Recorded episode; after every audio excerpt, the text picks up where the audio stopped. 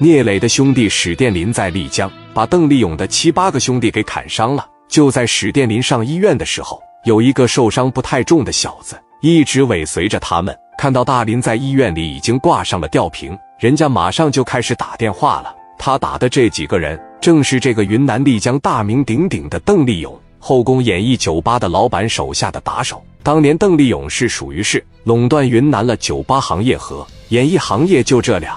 他旗下的花都娱乐有限责任公司当年在丽江干的是最大的，大大小小的夜店得有十多家，一年能挣三四千万。为什么能挣这么多钱？他也倒腾这个冰糖面起子这些东西啊，流入他的厂子，按照营业额来分红，就这么的在云南丽江可以说是大发横财。电话打给了邓立勇，接通电话，那小子就说道：“勇哥，出事了，手底下六七个兄弟他妈让人给干了。”我听他口音应该是山东的，他们今天在咱们夜总会玩了，好像就在旁边那个酒店住着，一个人就把六七个兄弟全放倒了。邓立勇听完了以后说什么：“敢在我的地盘给我兄弟放血，你一伙外地的在我那蹦了迪，你还打我的兄弟们，那能行吗？”邓立勇说：“你先别着急，我想办法解决一下。”挂了电话，邓立勇把手下一员大将翁正才找来了。翁正才就相当于聂磊身边的史殿林。相当能打，这个邓立勇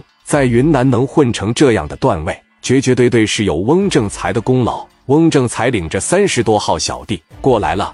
邓立勇说：“你们带着家伙去一趟医院，给打了我手下兄弟的那个人回回勺，好好的给我教训教训他，好好的放放血，但是别把人整死了。然后给我带回来，我得找他大哥给我这些个兄弟的医药费要出来。”话音刚落，翁正才就带着三十多个。奔着医院就来了。大林现在和小玲正在打情骂俏呢，感情逐渐升温，互相说了说各自的经历，聊得正火热呢。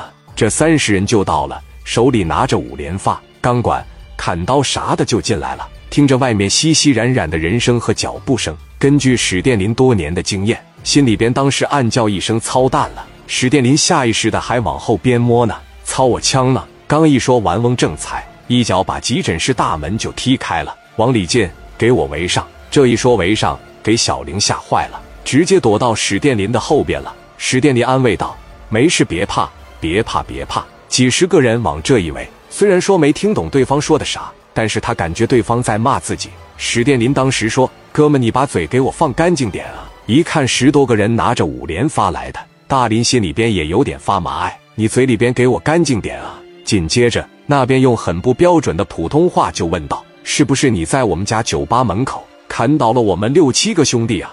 啥意思啊？你说你想咋地吧，哥们？那就是你砍的了。我想咋的？我想给你开开皮呗。翁正才体格特别大，都能赶上两个史殿林了。右脚一抬起来，四十四号的大皮鞋朝着史殿林的胸口上啪的踹过去。史殿林没反应过来，咣的一下踢倒在病床上了。捎带脚给小玲带的，啪的一下滚到床底下了。现在的史殿林根本就不敢还手，他也不想还手。他现在心里边琢磨：小玲，你可在床底下趴好，千万千万别出来。紧接着，那大砍刀大镐把啪啪就朝他抡过来。